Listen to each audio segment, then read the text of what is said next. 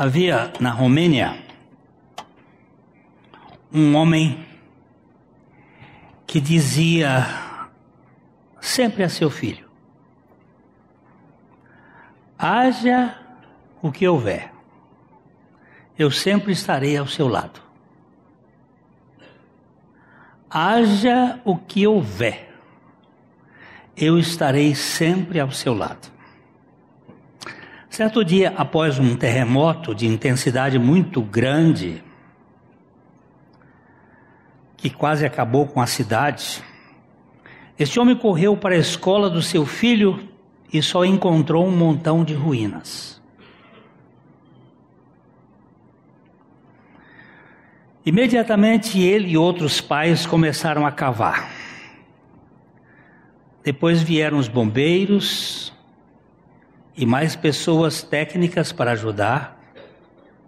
As horas se passavam rapidamente e com elas a esperança de encontrar alguém com vida. Um a um, cansados e desesperados, os pais foram deixando o trabalho de buscas para os bombeiros, mas esse homem, de forma obstinada, continuava. Pediram-lhe para que descansassem um pouco, mas ele não parava. A sua promessa ao seu filho lhe renovava as forças. Haja o que houver, estarei ao seu lado.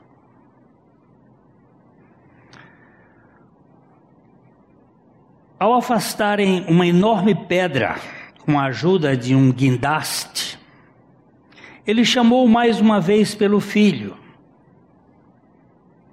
Filho, e uma doce voz infantil lhe responde: Pai,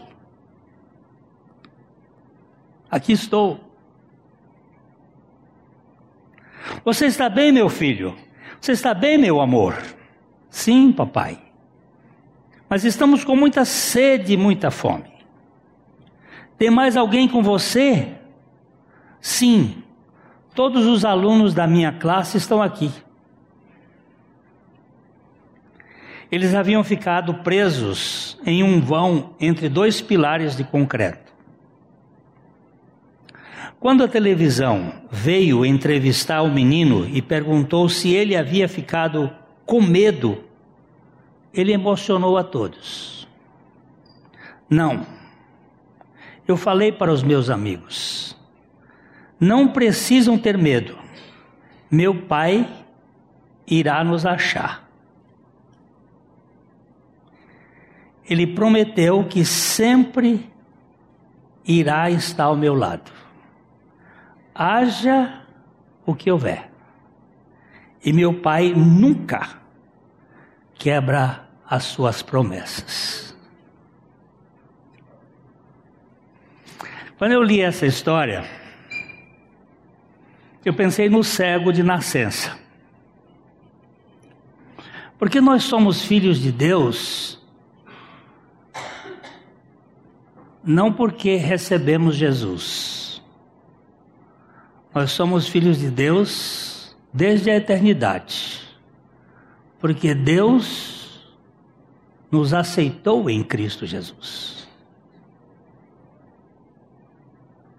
E um filho de Deus é filho de Deus. Eu não sei explicar como é que isso acontece. Mas caminhava Jesus, capítulo 9 de João, Evangelho de João, capítulo 9. Caminhava Jesus. Puxa, obrigado. Caminhando Jesus viu um homem cego de nascença. Eh, quem foi que viu? Jesus. O cego podia vê-lo? Não. Se ele era cego de nascença, ele não podia ver, mas Jesus podia. E Jesus sempre vê os seus. Isto despertou logo um problema teológico aqui, né? Versículo 2 e 3. E os seus discípulos perguntaram: Mestre, Quem pecou? Este ou seus pais, para que nascesse cego? Nós já falamos isso aqui outras vezes, que é um problema. Por que, que as pessoas ficam doentes? É culpa pessoal, é pecado pessoal? É pecado dos pais? Qual é a causa das doenças, dos problemas, das cegueiras, dos. De, de onde vem?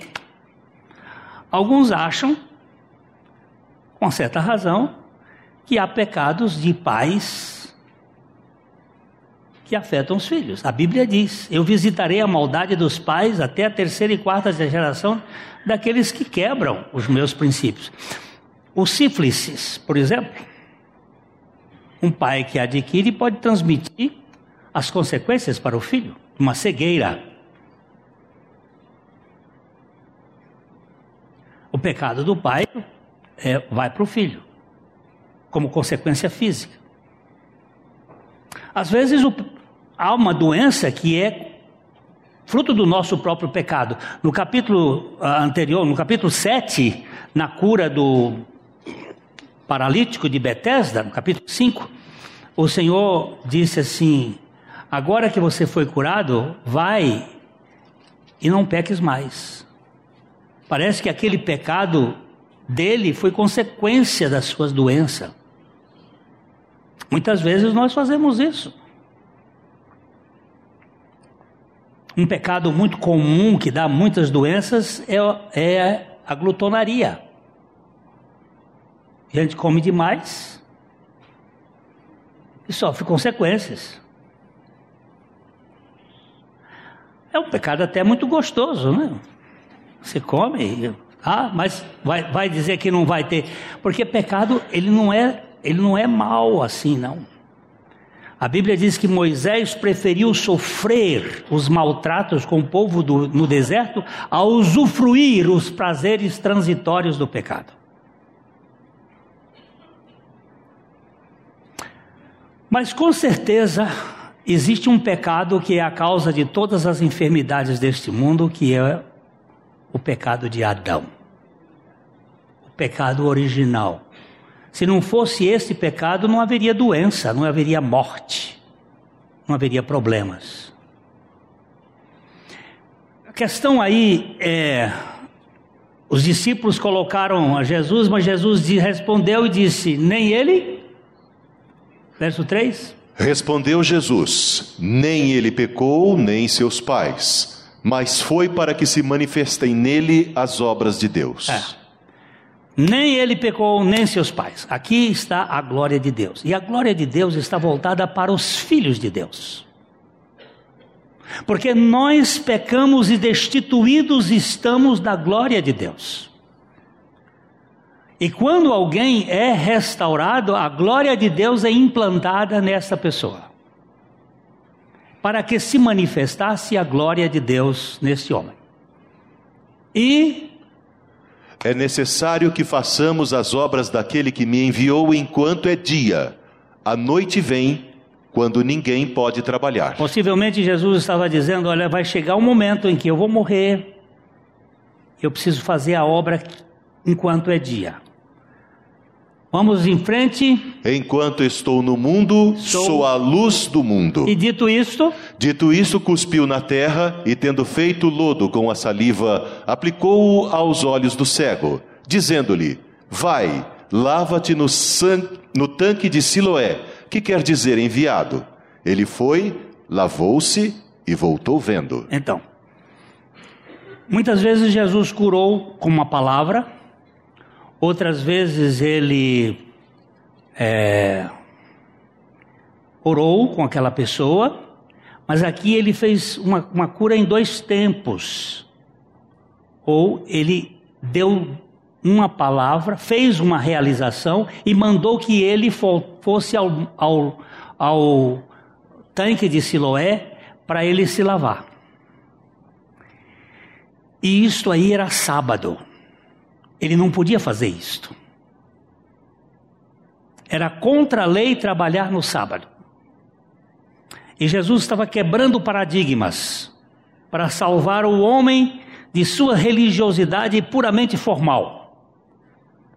Naquele momento, surge um problema com os vizinhos. Então os vizinhos e os que dantes o conheciam de vista como mendigo perguntavam: Não é este o que estava assentado pedindo esmolas? Uns diziam: É ele. Outros: Não, mas se parece com ele. Ele mesmo, porém, dizia: Sou eu. Eu, eu, eu, falei aqui em outras vezes que há vários tipos de cegueira: a cegueira do cego, a cegueira dos apóstolos, a cegueira dos vizinhos, que é uma cegueira relacional. Eles nem lembravam quem era o mendigo. Mendigo não é visível. A invisibilidade pública. Eles não sabiam que era ele. É muito comum isto. E você vê, e o homem dizia: Mas sou eu mesmo. Perguntaram-lhe, pois. Perguntaram-lhe, pois, como te foram abertos os olhos? Respondeu ele: O homem chamado Jesus fez lodo, untou-me os olhos e disse-me: Vai ao tanque de Siloé e lava-te. Então fui, lavei-me e estou vendo. Olha, presta atenção. O homem chamado Jesus. Aqui ele já viu que quem curou foi um homem chamado Jesus. O nome Jesus significa eu sou a salvação. Eu sou aquele que salva. E salvação não é só espiritual, mas também psíquica e física. Eu sou aquele que salva e que cura. Vai ao tanque de Siloé. Então fui, lavei-me e estou vendo. Disseram-lhe, pois, onde está ele? Disseram-lhe, pois, onde está ele? Respondeu, não sei. Você pode receber o benefício de Cristo, você pode ser curado, você pode ter um certo conhecimento dele, mas não saber onde ele está. E não saber quem é ele de fato. Tem muita gente que sabe até muita coisa da Bíblia, mas não sabe do Deus da Bíblia. Conhece a Bíblia de có e não conhece o Deus que está no comando da história. É possível? É possível. Jesus disse aos fariseus: Vocês examinam as Escrituras, cuidando encontrar nelas vida eterna, são elas que testificam de mim, e vocês não querem vir a mim para terem vida. Tem religião suficiente para mantê-los fora da cadeia, mas não tem evangelho suficiente para levá-los ao céu. Isso é muito comum. O que, que aconteceu? Levaram, pois, aos fariseus o que dantes fora cego, e era sábado, o dia que Jesus fez o lodo e lhe abriu os olhos. Então os fariseus, por sua vez, lhe perguntaram como chegara a ver. Ao que lhes respondeu: Aplicou lodo aos meus olhos, lavei-me e estou vendo. Por isso, alguns dos fariseus diziam: esse homem não é de Deus, porque não guarda o sábado. Diziam outros: Como pode um homem pecador fazer tamanhos sinais? E houve dissensão entre eles. Aqui, aqui nesse versículo, nós encontramos uma, uma disputa deles entre os fariseus. Porque eles estavam mais preocupados com guarda de sábado e Jesus estava preocupado com cura de gente, com salvação de pessoas. Há muito disso hoje, às vezes a gente dá mais valor aos instrumentos externos do que às realidades internas. E aqui Jesus estava olhando para um homem e era cego, para que a glória de Deus se manifestasse nele. E o que aconteceu é que eles estavam disputando e uns diziam: Esse homem não pode ser de Deus, porque não guarda o sábado. Outros diziam: Como pode um pecador fazer tamanhos sinais? E houve discussão entre os fariseus, porque eles tinham lá os seus, os seus modos de pensar que divergiam, assim como nós temos os nossos. Um é presbiteriano, outro é batista, outro é adventista, o outro é, é congregacional, o outro é não sei o quê, o outro é católico, cada um brigando por causa dos seus pontos de vista. Eles também tinham. Em vez de focalizar na pessoa de Jesus Cristo, focaliza-se em detalhes. Eu gosto desta frase de Agostinho, que eu acho, sempre repito, porque eu acho essencial. No essencial, unidade. No não essencial, liberdade.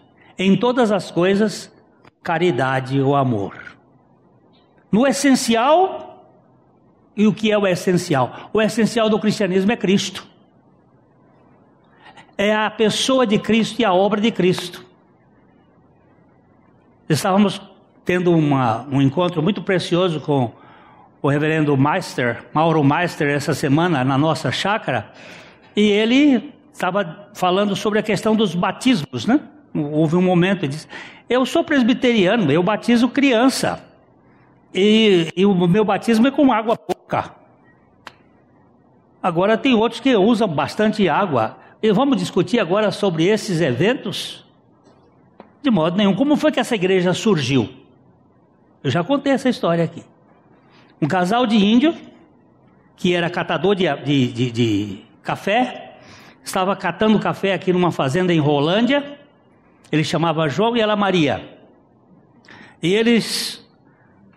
Eh, ela chegou para o João e disse assim: Aqui na casa tem o, o baú do sonho. Ela tinha tido um sonho, tinha um baú, e nesse baú tinha um livro da capa preta. E ela chegou para a senhora e disse: A senhora tem um livro da capa preta dentro deste, desse baú? A mulher fez o sinal da cruz e disse: Cruz Credo, tenho sim. É um livro que um pastor preto nos deu, mas o padre diz que esse livro ele é falso, porque ele só tem 66 livros. Ela disse: A senhora me vende esse livro? E ele disse: Não vendo, eu te dou. Eu quero tirar essa praga de dentro da minha casa. Ela disse: Então me dá. Pegou o livro e sumiu. Essa João e Maria foram educados aqui em São Jerônimo da Serra, em escola jesuíta. Aqui havia uma escola jesuíta e eles começaram a ler. Levaram dois anos lendo a Bíblia. Depois de dois anos lendo aquela Bíblia, chegaram numa igreja aqui em Londrina. Isto é 1970, 1937. Para ter 38. Chegaram na igreja presbiteriana independente que ficava na rua, que fica na rua Mato Grosso. E procuraram um pastor, e o pastor era o pastor preto que tinha dado Reverendo Jonas Dias Martins, figura ímpar nessa cidade. Ela pegou, ele pegou o livro, leu, esse livro eu dei para uma família e tal. Ela disse: nós, nós lemos esse livro e nós queremos ser batizados. Os presbiterianos batizam por aspersão, um pouquinho de água na cabeça. Reverendo Jonas examinou os dois e foi batizá-los. Veio com um copo d'água ela disse, falou em caigangue um com o outro, e ele perguntou e disse assim: Mas eu tenho que entrar dentro do copo? O reverendo Jonas era um homem muito, muito atilado, muito. Ele disse: Não, meus irmãos, nós não batizamos aqui por imersão. Nós batizamos por aspersão. Ele disse: Mas nós queríamos batizar como Jesus foi batizado. Ele foi batizado dentro da água, ele batizado no rio, ele entrou no rio. E nós queríamos ser assim. O reverendo Jonas fez uma carta ao pastor da Igreja Batista de Assis, no estado de São Paulo, fazendo a apresentação deles, e eles foram daqui a Assis a pé. E chegaram lá em Assis, procuraram o pastor Frederico Vitols. E o Frederico Vitols examinou-os e viu que eles estavam salvos. Batizou-os, pegou um dinheiro e disse assim: agora vocês vão pagar a, a catita, a, aquela a jardineira da Garcia, que antigamente fazia aquele transporte. Vocês vão pagar a passagem de volta para Londrina. E eu quero saber onde vocês moram, que eu vou procurar vocês lá. Eles deram o, o endereço, aí eles falaram em Caigangue, e um tirou: Isso aqui é o nosso dízimo do dinheiro que eles receberam. Onde eles aprenderam tudo isso? Na palavra, lendo. Porque a palavra de Deus tem tudo. Ele é o livro. Eu, eu, eu, eu falei para essa senhora hoje, ó, no seu livro que você vai receber. É, que isso, esse livro chama-se Manual do Fabricante. Tem tudo. Aí, uns meses depois, o pastor Frederico Vitolos veio procurá-los, encontrou-os ali em Ibiporã e fundou a igreja em Ibiporã. E depois ela veio para cá em 1940. Em 39, Ibiporã, em 40 ela veio para cá. Como foi que foi feito isto? Pela palavra. A palavra de Deus faz isto. Ela opera, ela é operante. Então aqui nós temos o seguinte: é, muitas pessoas ficam preocupadas com aquilo que é externo. De novo. De novo perguntaram ao cego: Que dizes tu a respeito dele, visto que te abriu os olhos? Que é profeta, respondeu ele. Pronto, ele já disse que era Jesus. Um homem chamado Jesus, agora ele disse, ele é profeta. Primeiro ele viu que ele era um homem chamado Jesus. Depois ele disse: que quem é esse cara? Ele disse: é profeta. Ele fala da parte de Deus. Bora. Não acreditaram os judeus que ele fora cego e que agora via, enquanto não lhe chamaram os pais e os interrogaram: É este o vosso filho de quem dizeis que nasceu cego? Como, pois, vê agora? Então os pais responderam: Sabemos que este é nosso filho e que nasceu cego, mas não sabemos como vê agora, ou quem lhe abriu os olhos também não sabemos. Perguntai a ele: idade tem? Falará de si mesmo. Isto disseram seus pais porque estavam com medo dos judeus, pois estes já haviam assentado que, se alguém confessasse ser Jesus, o Cristo, fosse expulso da sinagoga. Por isso é que disseram os pais: Ele idade tem? Interrogai-o.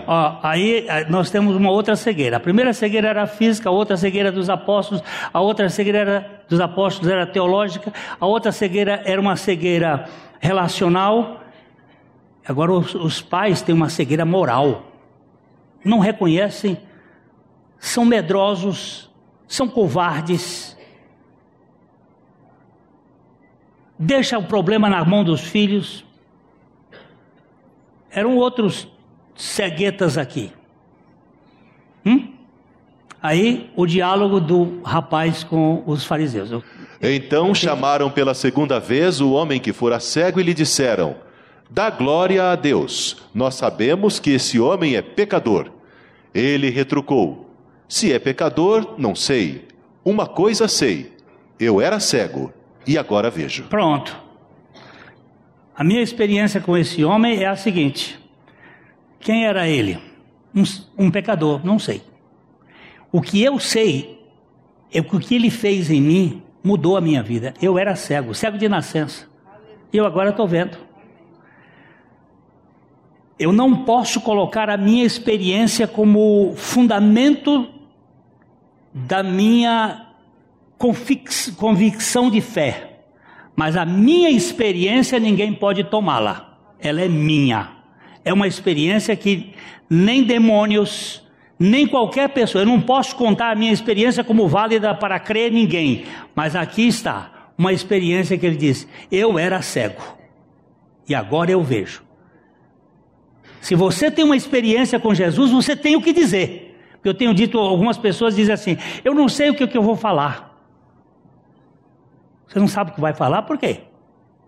Eu não sei o que, eu vou dizer de Jesus. Conta a sua, sua experiência. Eu sei que eu era um pecador perdido, cheio de desgraça, e fui perdoado, fui regenerado, sou uma nova criatura. Eu posso dizer isso? Não posso? Não tenho que convencer ninguém. Eu tenho que pregar o Evangelho, anunciar o Evangelho. Então, quando eu vejo algumas pessoas dizendo assim, eu não sei o que dizer. Eu me lembro do pastor Abuchaim uma vez, uma senhora aqui da igreja chegou para ele e disse assim: Pastor Abuchaim, por que, que eu falo sobre isso, falo sobre aquilo, sobre aquilo e não falo sobre Jesus? Aí tinha um, um panfleto em que apresentava a, a figura de um pastor, um retratão bonito do pastor. Aí ele disse: O que, que é isso aqui? Ele disse: é o retrato de pastor fulano. Aí ele disse, e aqui? Ele virou o, o, o panfleto, e aqui? Isso aqui não tem nada. Ele disse, exatamente. Você só fala daquilo que é real para você. Jesus não é real, você não pode falar dele. Eu queria entrar no, no buraco ali. Ele também não tinha papa na língua. Você fala daquilo que é a sua experiência. Se ele é a sua experiência, você tem o que falar. Eu não sei se ele é pecador. O que eu sei que ele eu era cego e agora vejo. Vamos para frente? Perguntaram-lhe, pois: Que te fez ele? Como te abriu os olhos? Ele lhes respondeu: Já vos disse e não atendestes. Por que quereis ouvir outra vez? Porventura, quereis vós também tornar-vos seus discípulos? O bichinho era encardido também, não é? Ele, o que, é que vocês querem, puxando desse negócio, eu já falei para vocês como é que ele fez? O que, é que vocês querem saber? Vocês querem ser discípulo dele? Logo ele provocou e a turminha já arrepia, porque o religioso é bicho parado. Então o injuriaram e lhe disseram: Discípulo dele és tu, mas nós somos discípulos de Moisés. Sabemos que Deus falou a Moisés, mas este nem sabemos de onde é. Respondeu-lhes o homem: Nisto é de estranhar que vós não saibais de onde ele é, e contudo me abriu os olhos. Sabemos que Deus não atende a pecadores, mas pelo contrário se alguém teme a Deus e pratica a sua vontade, a este atende. Arre, arre, arre. Agora pegou. Deus não atende a pecadores? Não. Ele está certo. E ele só nos atende por causa de Jesus. Deus abomina o pecado, ainda que ame a pecadores, e só nos atende por causa de Jesus. Tá certo? Eu fiquei patutando nisso uma vez, porque um, um teólogo disse: não, isso aqui era uma forma de dizer os pecadores. Não, Deus não atende a pecadores. Deus atende a pecadores por meio de Jesus. Todo aquele que invocar ao Pai, que orar ao Pai em meu nome, esse será ouvido é por causa dele. Se não fosse por causa dele, ele não ouviria as nossas orações. É através dele que as nossas orações serão ouvidas. Desde que há mundo jamais se ouviu que alguém tenha aberto os olhos a um cego de nascença. Se este homem não fosse de Deus, não poderia ter feito. Agora ele vai a mais outro. Primeiro, ele era um homem, esse homem chamava Jesus, ele era profeta. Agora, ele diz que esse homem é de Deus. Olha como a, revelação vai crescendo. Era um homem que chamava Jesus, era um profeta, e esse homem era de Deus. Ele está ensinando aos religiosos como é que, que a coisa funciona. Aí vai um pouquinho mais para frente. Mas eles retrucaram: Tu és nascido todo em pecado e nos ensina a nós? E o expulsaram. Como é que pode você, nascido todo em pecado, ensinar a nós que somos os líderes?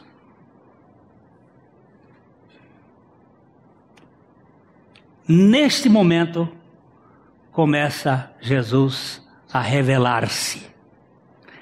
Aquilo ele foi descobrindo pela ação do que aconteceu na vida dele. Ouvindo?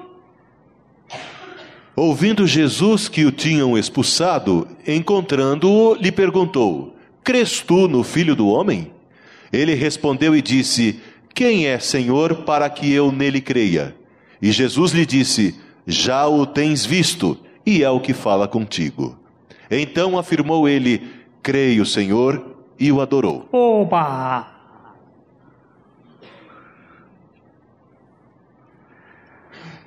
Presta atenção, vamos baixar um pouquinho aqui, ó. Baixar um pouquinho mais. Ouvindo Jesus que o tinham expulsado. Jesus sempre procura aqueles que são desprezados. Ele escolhe os que não são para confundir os que são. Quando ele estava lá, fora do sistema, crês tu no filho do homem? Quem é? Quem é ele para que eu possa crer? E Jesus lhe disse: Já o tens visto e é o que fala contigo. Primeiro, Jesus precisou abrir a vista dele, para depois falar com ele.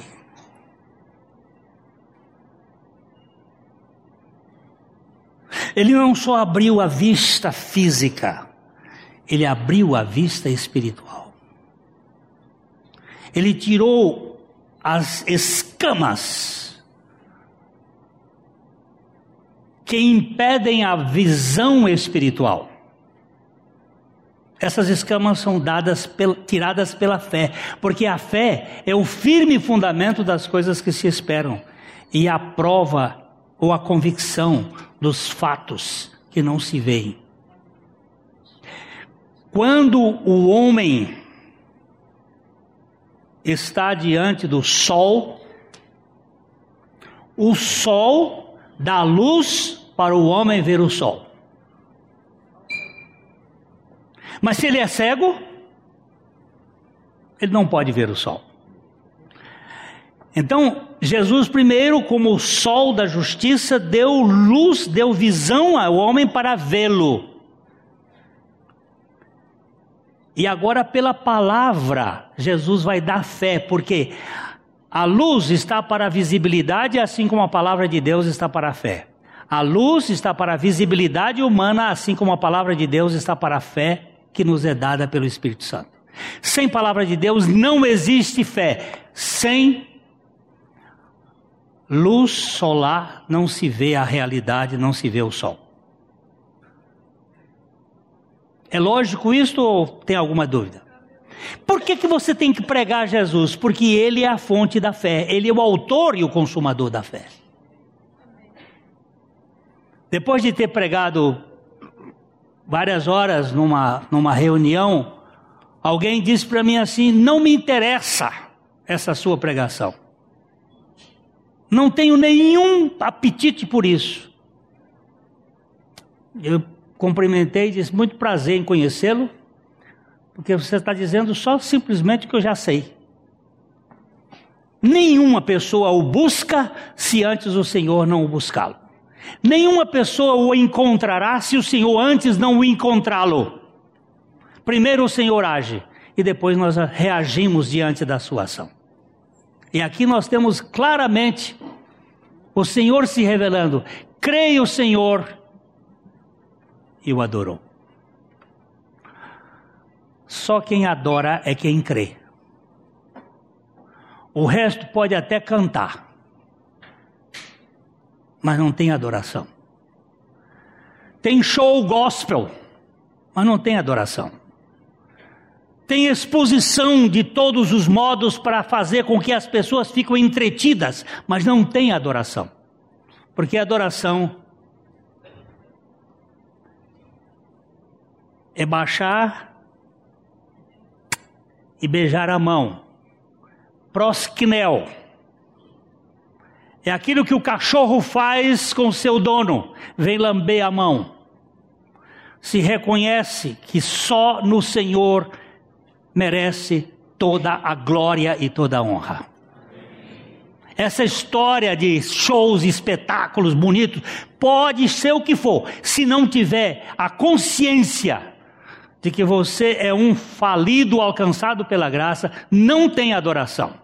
Pode ter um sistema de admiração, pode ter uma coisa de, de uh, apresentação, mas não é adoração. Mantém as pessoas muito, muito cheias de eflúvios, manifestações, emoções, mas isso não é adoração. Adoração é quebrantamento diante de Deus. É quando você se prostra, dizendo, Senhor. Não estou dizendo que não, pulando também não se prostra, não. Não estou dizendo que você não possa ter alegria e emoções. Eu estou dizendo que essas coisas em si não são. Esse homem se prostrou diante do Senhor e o adorou. Vamos caminhar um pouquinho mais, doutor? Prosseguiu Jesus: Eu vim a este mundo para juízo, a fim de que os que não veem, vejam, e os que veem se tornem cegos. Alguns dentre os fariseus que estavam perto dele perguntaram-lhe: Acaso também nós somos cegos? Respondeu-lhes Jesus: Se fosseis cegos, não teríeis pecado algum. Mas porque agora dizeis: Nós vemos, subsiste o vosso pecado. É texto bonito. Alguns dos fariseus perceberam que o Senhor Jesus estava falando deles e de sua cegueira. Então eles vieram até Jesus e perguntaram descaradamente se ele queria insinuar que eles também eram cegos. Sua pergunta esperava uma resposta negativa. No versículo 41, a resposta do Senhor pode ser parafraseada da seguinte maneira: se vocês admitirem que são cegos e pecadores, e que precisam de um Salvador, então seus pecados podem ser perdoados e vocês podem ser salvos. Mas vocês professam que não precisam de nada. Vocês afirmam que são justos e que não têm pecado. Portanto, não há perdão de pecados para vocês que não se veem como pecadores. Essa é uma paráfrase que ajuda bem, não dá? Vocês que não acham que são pecadores. Conversando com uma senhora de idade e falando sobre a questão do pecado, ela disse: Eu não sou pecadora, não. Eu digo: A senhora não é pecadora? Não. Não sou pecadora, não. Eu disse: Mas eu sou. O senhor pode ser, mas eu não. Eu não sou pecadora. Eu disse: De que pecado a senhora está falando? A senhora já adulterou? Nunca. Nem no pensamento? Ela baixou a cabeça. Mas não respondeu, nem disse nada. A senhora nunca mentiu? Ela disse: Nunca. Olha, já está mentindo a primeira vez. Mas não são estes os piores pecados. A senhora crê em Jesus de todo o seu coração? Não, eu acredito nele, não perguntei se a senhora acredita. Os demônios também acreditam. Acreditam em Deus. E até tremem. Eu estou perguntando se a senhora crê em Jesus como o Senhor da sua vida. Ela disse: Não, a senhora é a maior pecadora que eu conheço, igual a mim. Porque pecado que tira o homem do céu não é adultério, ainda que esse tire. Mas o pecado que tira o homem do céu é a incredulidade. Buda não salva, Confúcio não salva, Maomé não salva. Por quê? Nenhum deles se ofereceu na cruz, se ofereceu para morrer a morte do réu e ressuscitou para dar vida. Só Jesus. Não tem salvação igreja. Tem na igreja pessoas salvas. A salvação não está na igreja, a salvação está em Cristo. Ele é o Salvador. E todo que nele crê tem a vida eterna. Quando Jesus disse: Se vocês fossem cegos, não teriam pecado. Ele não quis dizer que eles absolutamente estariam sem pecado, mas ele quis dizer que, comparativamente falando, eles seriam como sem pecado. Se eles tivessem apenas reconhecido sua cegueira ao falhar em reconhecê-lo como Messias, seu pecado teria sido nada comparado com o enorme pecado de professar ver, ainda que não o vissem e reconhecessem como filho de Deus.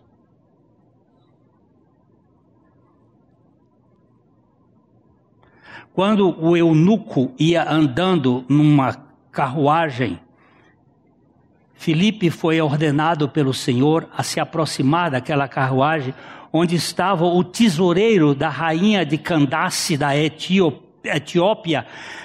A Candace, e ele quando chegou perto, eu viu quando ele estava lendo o profeta Isaías no capítulo 53. O Espírito move Felipe e ele pergunta: Entendes tu o que estás lendo? Ele disse: Como entenderia eu se não houvesse alguém que me explicasse? Aí convidou o eunuco e o eunuco começou a falar de Jesus. E de repente eles pararam num lugar onde havia água e ele disse assim: O que que me impede que eu seja batizado?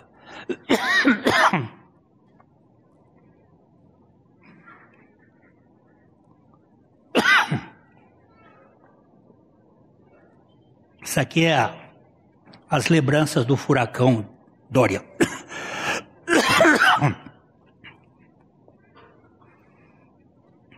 É lícito.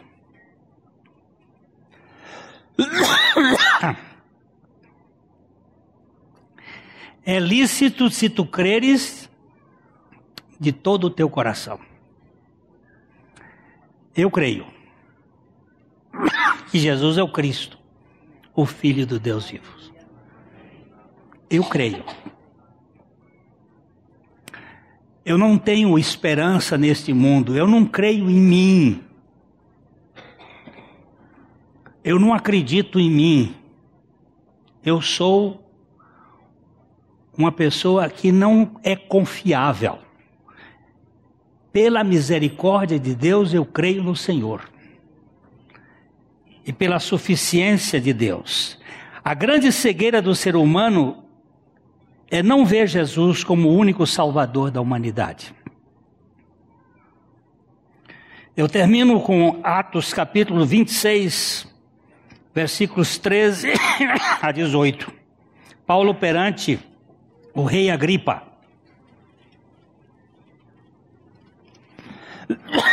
Ao meio-dia, ó rei, indo eu caminho fora, vi uma luz no céu, mais resplandecente que o sol, que brilhou ao redor de mim e dos que iam comigo. E caindo todos nós por terra, ouvi uma voz que me falava em língua hebraica: Saulo, Saulo, por que me persegues? Dura coisa é recalcitrares contra os aguilhões. Então eu perguntei: Quem és tu, Senhor? Ao que o Senhor respondeu: Eu sou Jesus a quem tu persegues. Baixa um pouquinho mais aqui esse texto, só para eu. Quando ele ia caminhando, ele, ele viu uma luz no céu, que era mais resplandecente do que o sol que brilhou ao redor de mim e dos que iam comigo. E caindo todos nós por terra, ouvi uma voz que me falava em língua hebraica. Por que não falou em língua grega? Por que não falou em latim? Porque Saulo era um judeu absolutamente cheio de sua filosofia farisaica, e ele fala uma coisa simples. Uh, porque dura coisa é recalcitrares contra os aguilhões. Alguém sabe o que é recalcitrar? A coice. Da coice você sabe. É coisa de jumento de burro, de boi. Quando o aguilhão, o aguilhão é um ferrão. Quando o ferrão bate, tá, dá um coice. Ele diz: comigo você não dá, não. Dura é coisa é recalcitrar contra os aguilhões de Deus. Você botou aí? Pontapés, escoicear. ninguém pode resistir à graça irresistível de Deus. Ninguém. Saulo, Saulo, por que me persegues? Então eu perguntei: Quem és tu? É a mesma pergunta do cego: Quem és tu? E ele aqui responde: Eu sou Jesus, a quem tu persegues. Mas espera aí. Saulo estava perseguindo quem? A igreja. Mas quando você bate no corpo, você fere a cabeça. Quando você dá um pontapé na perna de uma pessoa, a cabeça sofre. Se Cristo e, e a igreja são um, cabeça e corpo, quando você persegue uma pessoa de, do corpo de Cristo, você está perseguindo a Cristo. E ele disse: Saulos, ele, eu sou. Aqui tem uma espécie de pleonasmo. Porque o nome Jesus é o eu sou. Eu sou e eu sou. Isso só faz sentido na língua hebraica. Não faz sentido na língua grega nem na língua portuguesa. Eu sou o eu sou. Eu sou aquele de Moisés. Aquele que Moisés perguntou: a quem eu posso falar? Em nome de quem eu posso falar? Ele disse: Fala no meu nome. Eu sou o que eu sou, te enviou a vós. Eu sou o que eu sou é Jesus. O único que pode nos tirar da culpa, da vergonha e nos dar a sua vida, tirando as escamas dos nossos olhos. Mas. Mas levanta-te e firma-te sobre teus pés, porque por isto te apareci, para te constituir ministro e testemunha, tanto das coisas em que me viste, como daquelas pelas quais te aparecerei ainda. Livrando-te do povo e dos gentios, para os quais eu te envio, para lhes abrires os olhos e os converter teres das trevas para a luz e da potestade de Satanás para Deus, a fim de que recebam eles remissão de pecados e herança entre os que são santificados pela fé em mim. Vamos baixar um pouquinho só para aqui. Olha aqui.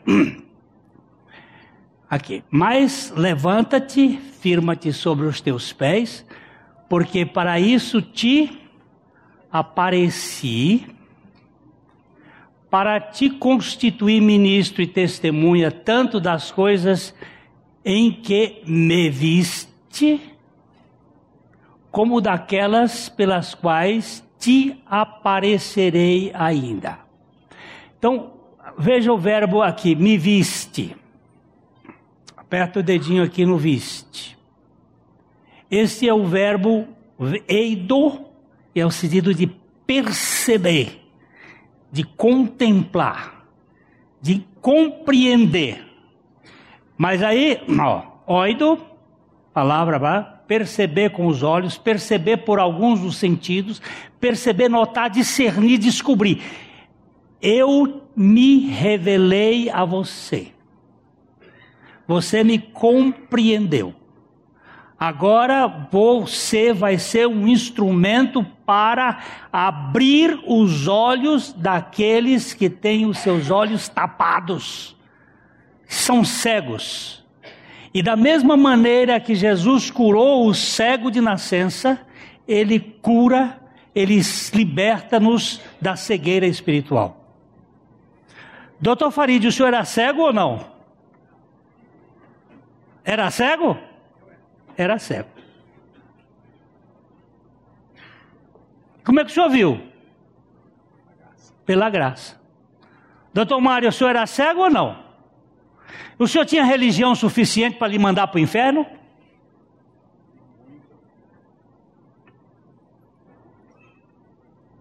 Não brinque com esse assunto, meu irmão. Nós não estamos falando de mudança de, de sistema religioso. Tem muita gente na igreja que não experimentou ainda o novo nascimento. A morte de Jesus foi a nossa morte. A ressurreição dele é o lugar da nova criação. E nós precisamos entender que Paulo disse assim: olha, levanta, vai, Eu quero que você livre o povo e os gentios para os quais eu te envio, para lhes abrir os olhos e converterdes das trevas para a luz e da potestade de Satanás para Deus, a fim de que recebam eles remissão de pecados e herança entre os que são santificados pela fé em Cristo. Tanto a remissão de pecados como a santificação é pela graça, através da fé. Não é obra do homem, é obra da graça em nossas vidas para nos libertar da tirania do pecado e da estupidez de tentar querer viver a vida cristã na base do muque. Nós não podemos vivê-la. Nós somos conduzidos pelo Senhor para viver para a sua glória. Agora, o que tem a ver aquela historinha do menino?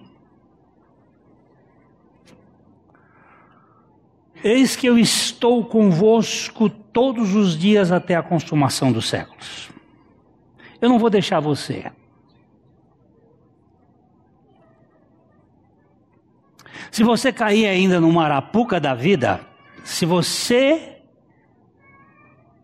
é dos meus, você vai ser encontrado por mim. Eu o busco, eu o quero.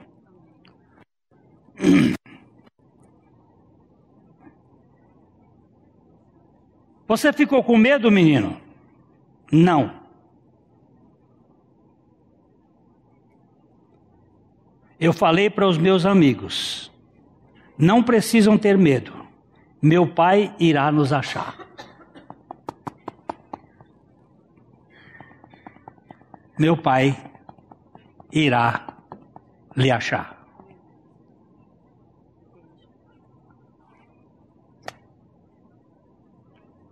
O cego não via Jesus, mas Jesus viu o cego e o trouxe até ele e se revelou a ele.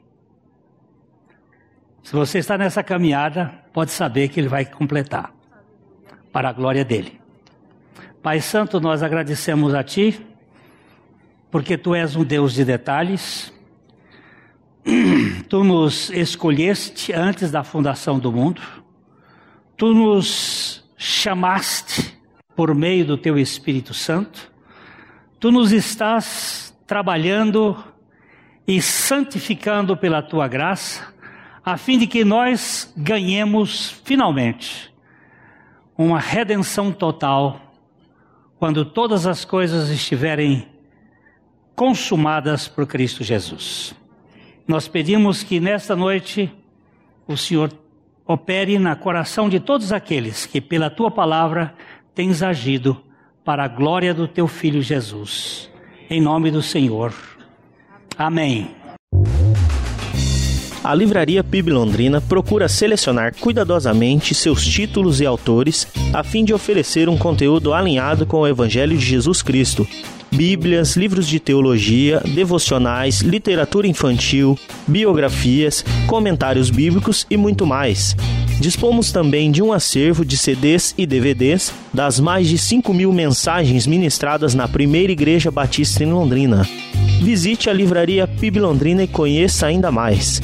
Livraria PIB Londrina, de segunda a sexta, das 13h30 às 18 horas endereço na Avenida Paraná, 76A, próximo ao Calçadão, bem no centro de Londrina.